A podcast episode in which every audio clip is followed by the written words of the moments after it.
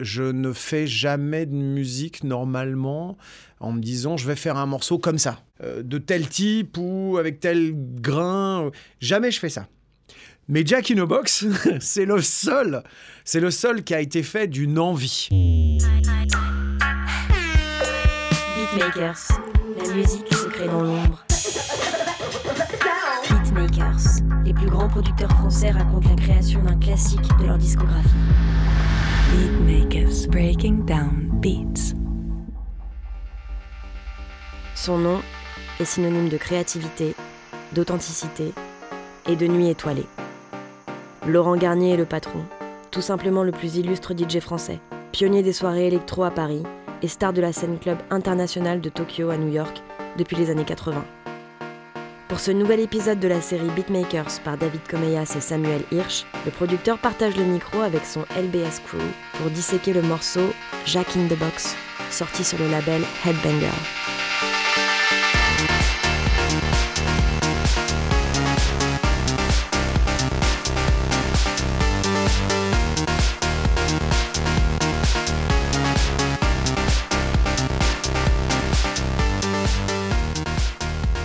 C'était pendant LBS. Et donc LBS, c'était une formation où euh, je faisais mi-DJ et mi-live. J'avais les deux musiciens avec moi. Il y avait un clavier, Benjamin Ripper. Il y avait euh, un mec aux machines, donc mon acolyte de toujours, Scanix.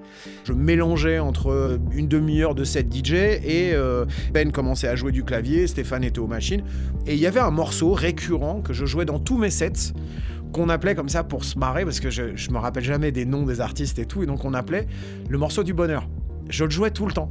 Et donc on se dit, ah, tu l'as joué à quelle heure, le morceau du bonheur Et puis, on, c'est un espèce de, truc que j'aimais bien jouer. Je me rappelle même plus ce que c'était d'ailleurs que ce morceau-là. Et à un moment, on s'est dit, euh, il faudrait que nous aussi, on fasse un morceau du bonheur.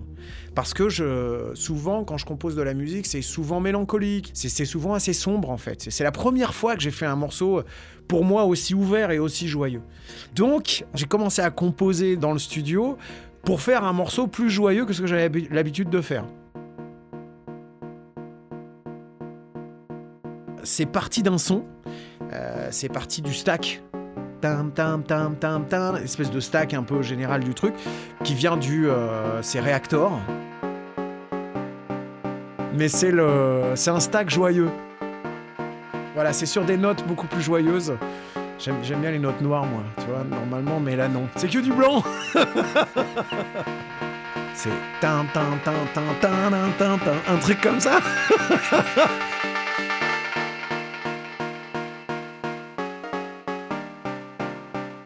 Normalement, quand je démarre un morceau, et ça c'est quasiment tout le temps comme ça, hein, comme j'ai rarement une idée précise quand je vais faire de la musique, j'allume et puis euh, je commence à jouer. Je, je joue, ouais, c'est je joue. Mal mais je joue.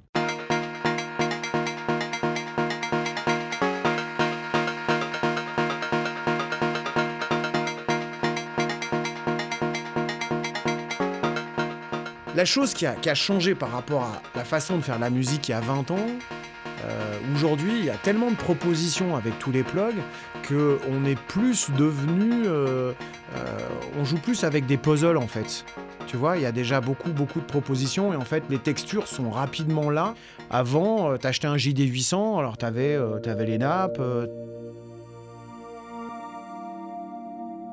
t'avais les pianos, enfin, qui sonnaient pas piano du tout, mais t'avais les, les claviers, les stacks et t'avais pas tant de choses que ça. Et il fallait que tu passes du temps sur ta machine pour éditer les sons et à partir de ça, tu commençais à, te dire tiens, ce son-là, ça pourrait être bien en tant que base. Euh, mais aujourd'hui, tu as tellement de textures différentes qu'en fait, c'est, c'est un peu au petit bonheur la chance. J'allume Reactor et puis je vais, je vais en charger un dans Reactor. Je vais écouter. Ah bah tiens, j'aime bien ce son-là. Tu vas le toucher un peu. Tu passes beaucoup moins de temps en fait à éditer les sons aujourd'hui parce que tu as tellement plus de choses. Normalement, je démarre sur une texture. Mais là, euh, sur Jackie Nobog, j'ai mis un kick euh, et on a trouvé le stack tout de suite.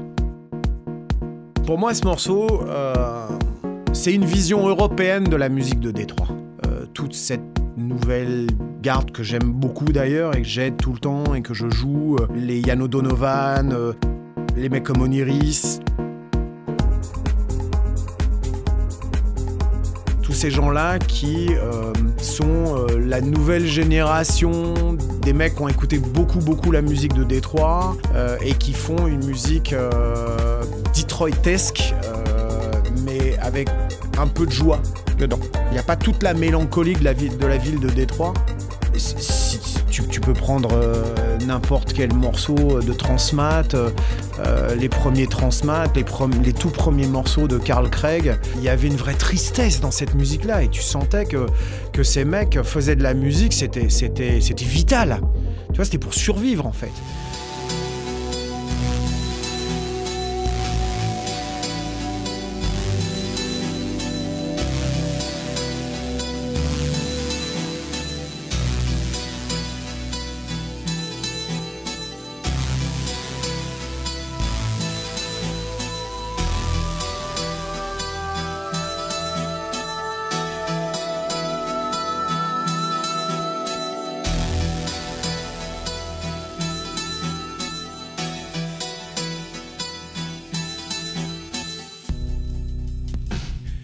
Quand je compose de la musique, je, pense bien sûr tout le temps à l'endroit où le morceau pourrait être joué. C'est des trucs ambiantes, euh, je vais me dire tiens ça moi je l'écouterais bien euh, avant d'aller me coucher après un set parce que je suis crevé, j'ai envie d'écouter un truc comme ça. Euh, si c'est un truc un peu blues, je me dis tiens peut-être qu'aujourd'hui j'ai envie d'écouter un morceau comme ça parce que j'ai une mauvaise nouvelle et j'ai besoin d'aller noyer mon chagrin dans de la musique, ça va me faire du bien. Mais comme je fais aussi souvent de la musique faite pour danser, les deux images en fait qui me reviennent euh, très souvent depuis les 20 ans où je fais de la musique, c'est le Rex Club ou euh, le dance floor du Yellow à Tokyo. Voilà, c'est deux endroits que j'ai, où j'ai passé pas mal de temps. Enfin, le Rex, c'est toujours un endroit où je prends énormément de plaisir à aller jouer. Ça a été ma cour d'école, le Rex. hein. On allait tester les morceaux, c'est-à-dire qu'avec Eric Morand, à l'époque, euh, les artistes nous envoyaient des démos On allait au Rex, on les essayait le soir. Et si jamais le public dansait, et si jamais on avait un bon, euh, un bon feedback, on signait les artistes le lendemain. Sur FCOM, et puis, euh, puis même sur Fnac avant. Donc. euh, c'est un lieu où j'ai appris à pouvoir jouer les morceaux au bon moment. Donc forcément, quand moi je me retrouve tout seul dans mon studio à essayer de faire de la musique, très très vite, je vais me dire à quelle heure je jouerai ça? Et avec quel autre titre je le jouerai? Et donc toute l'idée, oui, des breaks, de l'explosion, euh, de ces montées et de ces descentes, c'est très souvent ce que tu retrouves dans ma musique. Et d'ailleurs, j'ai toujours aimé les très longs breaks. J'aime ça. Je, crois que je vais jamais changer. hein. Ça fait, des fois, ça fait beaucoup sourire parce qu'aujourd'hui, faire un break, c'est un peu vulgaire. Mais je m'en fous. Je continue à faire des breaks parce que j'aime ça. La respiration dans la musique, je trouve que c'est toujours une très bonne chose.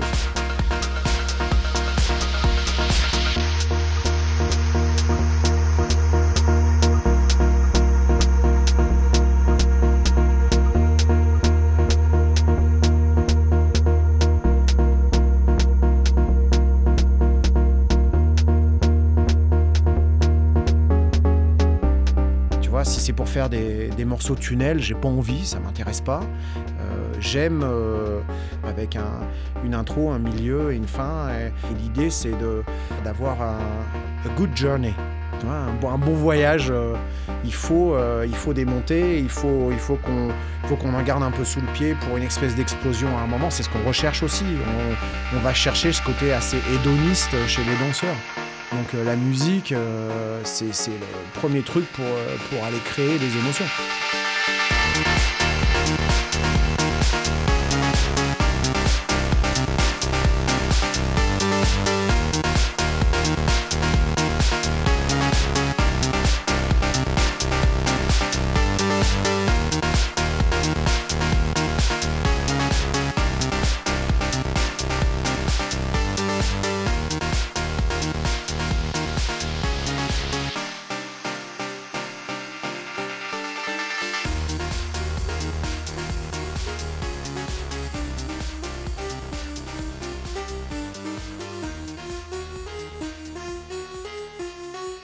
Ouais, cette espèce de, de gimmick là, qui, est- qui est très musical. Lui, c'est un Norlid. De toute façon, le Norlid, c'est. euh, Il y a toujours du Norlid dans tous mes morceaux. Quasiment tout le temps.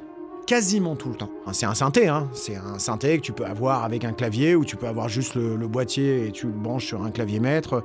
Voilà, c'est un très très bon synthé qui a été fait par... Euh, par Clavia. Alors j'ai Scanix avec moi, il va vous expliquer ce qu'est un Norlead. En fait, le, le c'était un des premiers euh, synthés virtuels. C'est-à-dire qu'en fait, il y avait une partie logicielle dedans qui permettait de virtuellement recréer euh, les possibilités sonores au niveau de la synthèse. Alors pour la basse, je pense que c'était un freeware. Je ne suis pas un neuneu du matos. D'accord euh, Le son de la basse m'a plu, qui est entre le SH 101 et le Juno 106. Voilà, un truc à un peu de son, un peu de grain. Et euh, euh, tout de suite, j'ai touché un fil. Je me suis dit, ah ouais, c'est bien, je vais pouvoir l'ouvrir, ça va pouvoir énerver un peu le morceau. Ouais, ouais, c'était un freeware. Je suis quasiment sûr que c'était un freeware, la basse. Je suis un très mauvais ingé son. Et donc, je ne travaille pas comme une grande frange des musiciens électroniques d'aujourd'hui, qui sont plus des ingé que des musiciens, où les mecs euh, taillent et structurent leurs morceaux par rapport au placement. La basse, elle est dans telle fréquence, le stack, il est dans telle fréquence, mon charlet, il est là. J'ai déjà pris ces trois, ces trois endroits-là dans le spectre. Euh, qu'est-ce qui me reste comme place pour pouvoir mettre des instruments? Ça, je sais qu'aujourd'hui, il y a beaucoup de musiciens qui travaillent comme ça. Je ne travaille pas du tout comme ça je me considère pas vraiment comme un musicien. Il y a une idée de composer un morceau. Voilà, ça c'est important pour moi. Et donc, euh, je vais travailler sur des boucles très courtes et euh, je vais additionner des choses.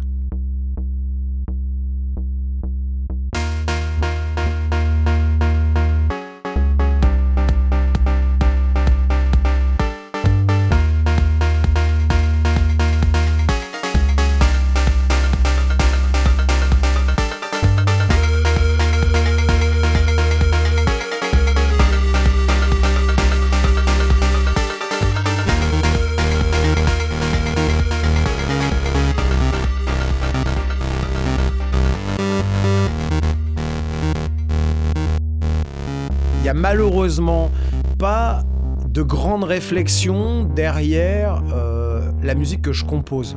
Je ne suis pas un artiste qui a un besoin viscéral de souffrir pour créer. Il y a des artistes qui se gargarisent de ça, il y en a plein, mais qui ont besoin d'avoir euh, des, vrais conflits intérieurs pour pouvoir s'exprimer et dire des choses. J'utilise beaucoup plus mon métier de DJ et d'ailleurs mon vrai boulot c'est DJ. Hein. Moi j'ai commencé en tant que DJ, c'est mon rêve de gosse. Je voulais faire danser les gens.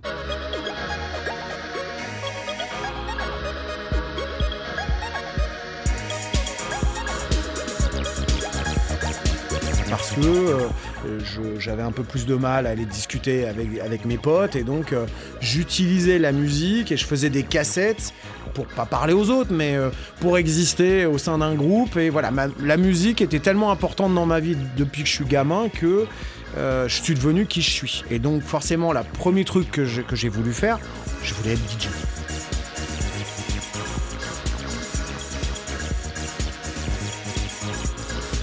Fait du DJing, j'ai commencé à faire ça. Et puis un jour, euh, j'ai un pote à moi euh, qui s'appelle Yann Blind, qui a fait un morceau qui s'appelle Dream Frequency.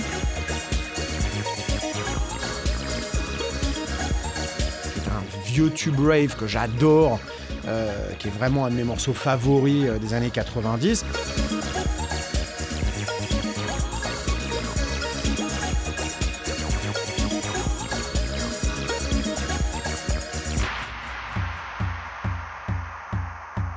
Et Yann me dit, bah, j'ai un petit studio à la maison, viens voir. je vais chez lui, il avait un sampler et trois, trois conneries. Et je lui dis, bah tiens, ça, ça fait quoi? Tu appuies, ça fait, ça fait poète poète. Et tu dis, bah tiens, on va essayer de faire un morceau, comment ça marche? On a fait un morceau. On a signé ce morceau le lendemain. Et à partir de là, je me suis dit, super, je vais commencer à faire de la musique. Mais je suis pas musicien. Et donc, euh, ça a pris du temps. Et après, euh, j'ai une exigence aussi par rapport à ce que j'ai envie de composer, euh, où je vais passer beaucoup, beaucoup de temps. Mais je, pour moi, le, studio, c'est un truc très privé et très perso. Euh, même si je vais, je suis en studio et je vais faire un morceau pour faire danser, je vais essayer d'imaginer à quel endroit, à quelle heure je vais le jouer et, qu'est-ce que je vais demander au mec des lumières, parce que tout ça c'est très important. Même si je sais qu'à un moment je vais le partager, c'est un truc privé. Je suis tout seul dans mon studio, c'est pour moi, et puis à un moment, quand je me dis bah, je suis content avec, ok, je peux lâcher. Voilà, je lâche le truc. Mais c'est pas, euh, c'est pas du tout un désir de absolument faire de la musique pour, m'exprimer. Je m'en fous, je me fais plaisir en fait. Oui, une fois de temps en temps, je vais aller, je vais cracher un peu euh, ce que j'ai besoin de cracher. Il y a eu euh, First Reaction quand Le Pen était passé en 2002. Et en fait, je travaillais avec un, percussionniste américain euh, euh, qui me dit, moi, si le pen y passe, je repars, euh, je rentre chez moi, tu vois. Et euh, je lui dis, bah écoute, euh, non, viens plutôt en studio, on va, on va raconter quelque chose, parce que je, je ressens comme toi, je suis comme toi, je suis frustré, j'ai les boules. Euh, et je pense que euh, avec notre musique, il faut qu'on, il faut qu'on dise euh, ce qu'on a à l'intérieur. Say what? I woke up from this dream. Huh? Well, it was more like a nightmare. Hmm, I didn't really know where I was. Huh? Wait a minute, wait a minute.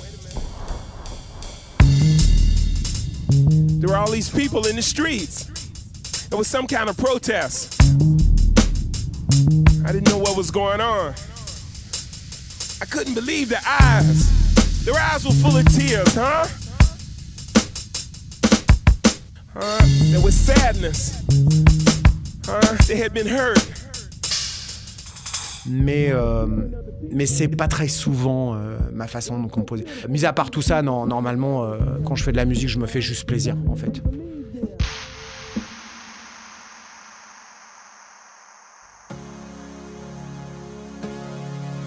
Moteur. En fait, c'est Louis Chédid qui m'a qui m'a fait acheter machine. L'action se déroule dans ta ville, d'hélicoptère ou du haut d'un building. Et puis la caméra zoom avant jusqu'à ton appartement. Machine est un, est un logiciel, c'est une boîte à rythme en fait. Je connais bien Louis et c'est un voisin et souvent il vient dans le sud pour composer. Et en fait, je vais chez lui parce qu'il était en train de bosser sur des morceaux indiens, des trucs complètement improbables.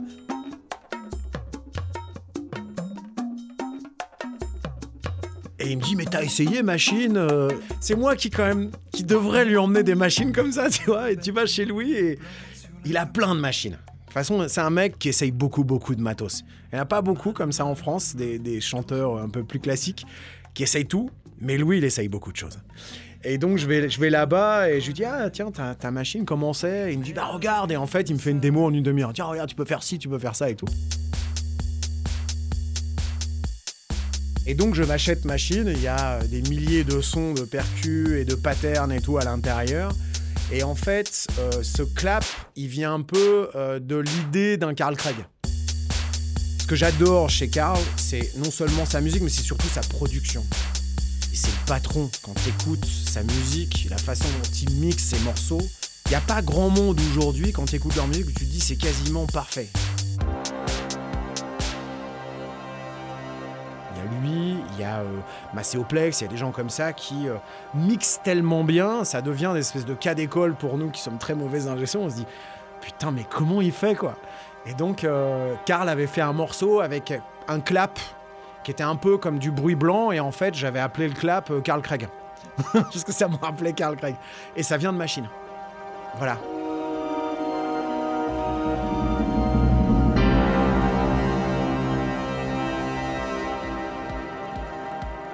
Je l'ai pas appelé le morceau du bonheur parce que je trouvais euh, plus pertinent, en tout cas plus drôle par rapport à l'histoire avec euh, Pedro Winter, euh, de l'appeler Jack in the Box. Pour la simple et bonne raison, c'est que Garnier chez Headbanger, je savais que ça allait faire couler un peu d'encre. Ça nous faisait beaucoup marrer avec Pedro. En fait, l'histoire, c'est que j'ai fait ce morceau. Je crois que j'ai dû le mettre sur mon SoundCloud. Et la première personne qui l'a écouté sur le SoundCloud, c'est Pedro. Pedro m'a rappelé le lendemain et il m'a dit un- une très très belle chose. Et je, je connais Pedro, c'est quelqu'un de très sincère. Et il m'a dit écoute Laurent, euh, c'est quoi ce morceau? Je lui ai dit bah, c'est un nouveau truc que je viens de faire. euh, voilà, c'est même pas signé, c'est même pas mixé. C'est juste un truc qu'on fait en live euh, en ce moment avec les garçons. Et il me dit, euh, il me dit tu sais, ça fait longtemps que je te dis que j'aimerais bien qu'on fasse un truc ensemble. Si Mehdi était toujours en vie, je pense qu'il aurait adoré signer ce morceau.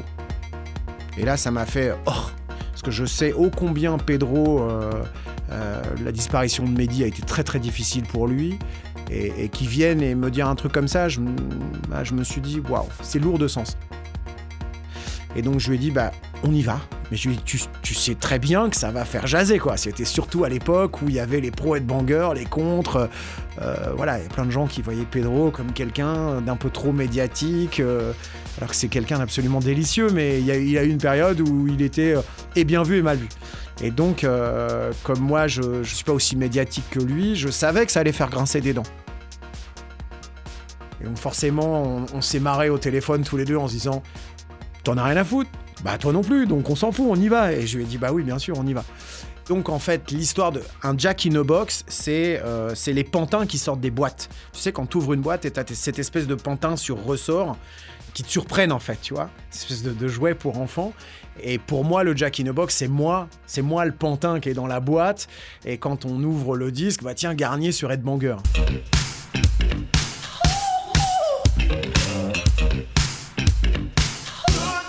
Mehdi, c'est euh, ouais, producteur mythique de Headbanger, ça c'est sûr. Je sens aujourd'hui, avec sa disparition, que a... Mehdi a été extrêmement euh, influent euh, sur, le, sur le début de Headbanger.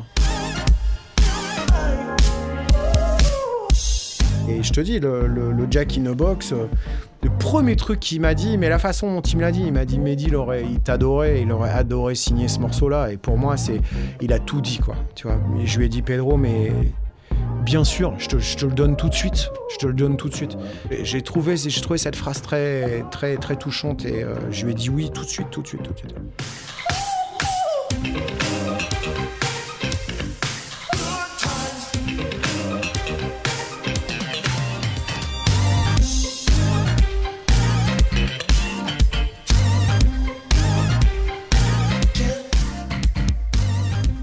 Proposé à Stéphane euh, s'il avait envie de, venir faire mon son et d'être mon ingé son parce que je, je trouve que c'est- une part extrêmement importante dans la composition. Euh, la preuve, c'est qu'aujourd'hui, euh, à mon avis, les musiciens, c'est plus des, des, des ingé sons que des musiciens pour la plupart des mecs dans la techno. Mais je trouve que c'est un, un élément très important. Et donc, oui, Stéphane me suit depuis 15 ans, je crois, à mixer absolument tous mes morceaux, tous mes remixes. J'aime ce qu'il fait, j'aime son travail et j'aime son calme, euh, euh, ce qu'il m'apporte. Je sais surtout que je peux lui prendre la tête. Euh, Jack in the Box, je crois qu'il a dû faire 20 ou 22 mix de Jack in the Box. Parce que c'était un morceau compliqué, comme d'habitude, je mets trop de pistes, euh, je vais pas placer mes instruments en fonction de l'équalisation du truc. Euh, Il y a toujours trois basses, enfin il y a toujours des choses qui se chevauchent, c'est toujours un peu compliqué. Et donc euh, voilà, je- j'emmène Stéphane à la fin en lui disant voilà, il y a tout ça, tu te démerdes. et donc je reste avec lui. Il a plus beaucoup de cheveux, comme tu peux voir, et, euh, et il m'explique en fait. Il lit tous les bouquins sur le mastering, il, connaît tous les boutons des machines, il connaît tout par cœur. Moi, je suis plus à. euh, on va pas lire la notice, hein, on va pas perdre du temps, on va tourner les boutons, on va voir ce que ça fait. Donc, forcément, c'est deux approches différentes. Le truc qui est fort, c'est que lui, il va, il va euh, mixer dans son studio, il va me l'envoyer le soir même. Je vais l'essayer à Tokyo ou je vais l'essayer à Londres. Et donc, je l'essaye sur des systèmes de fou. euh, et je peux le rappeler, euh, et on bosse beaucoup comme ça. Je lui envoie des textos. Alors, les, les hats, faut les baisser, faut monter ça. La basse, elle dégueule, c'est pas bon. Là, j'avais des retours de merde, donc attends demain, je vais te dire. Et en fait, on travaille comme ça. Je les teste plein de fois jusqu'au moment où on est, on est content du résultat. Mais je le rends un peu fou quand même. Donc, j'ai un Scanix avec moi tout le temps. Effectivement, avec Laurent Garnier, ça fait 15 ans qu'on travaille ensemble euh, sur le son, mais Laurent, je le connais depuis euh, voilà, 25 ans. Moi, j'ai signé sur Fnac Musique et c'est là où je l'ai rencontré en 93. On a beaucoup voyagé ensemble, on a beaucoup joué ensemble. On n'a pas forcément besoin des fois de, se parler 10 ans pour savoir euh, ce qu'on doit faire ou, là où on veut aller. Après, les spécificités sur, euh, sur ce titre, on voulait une couleur un peu électrique. C'est peut-être pour ça, quelque part aussi, s'est retrouvé peut-être sur Headbanger. Euh, voilà, une musique un peu plus peut-être électrifiée que ce qu'il fait d'habitude, euh, et je pense que ça, on a réussi à avoir ce grain et cette couleur dans le mix.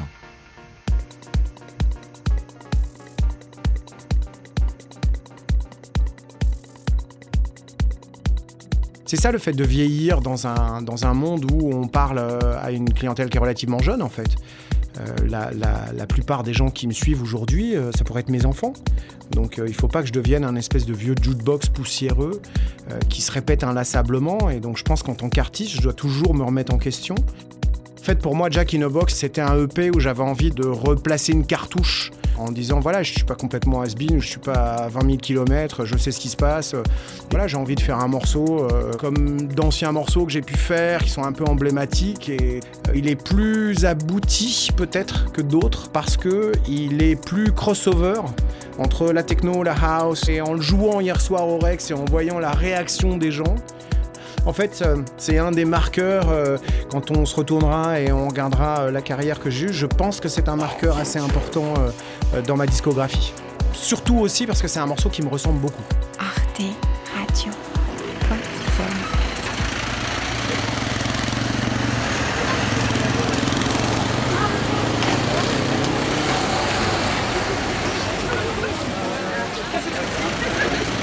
Le bruit que j'adore dans la vie. Dans une période, dans un monde très bruyant. Quand tu voyages, les avions, c'est bruyant. Tout, tout est bruyant en fait. Le truc que j'aime par-dessus tout, c'est c'est quand j'ai découvert les casques où tu pouvais euh, annuler le son et avoir un pseudo-silence. J'écoute de la musique quasiment euh, 10 heures par jour. J'ai un casque collé sur les oreilles quasiment ouais, 8-10 heures par jour. Plus les trucs de studio, plus les voyages, plus euh, la télé. Il y a un moment où le silence, ça c'est pas mal.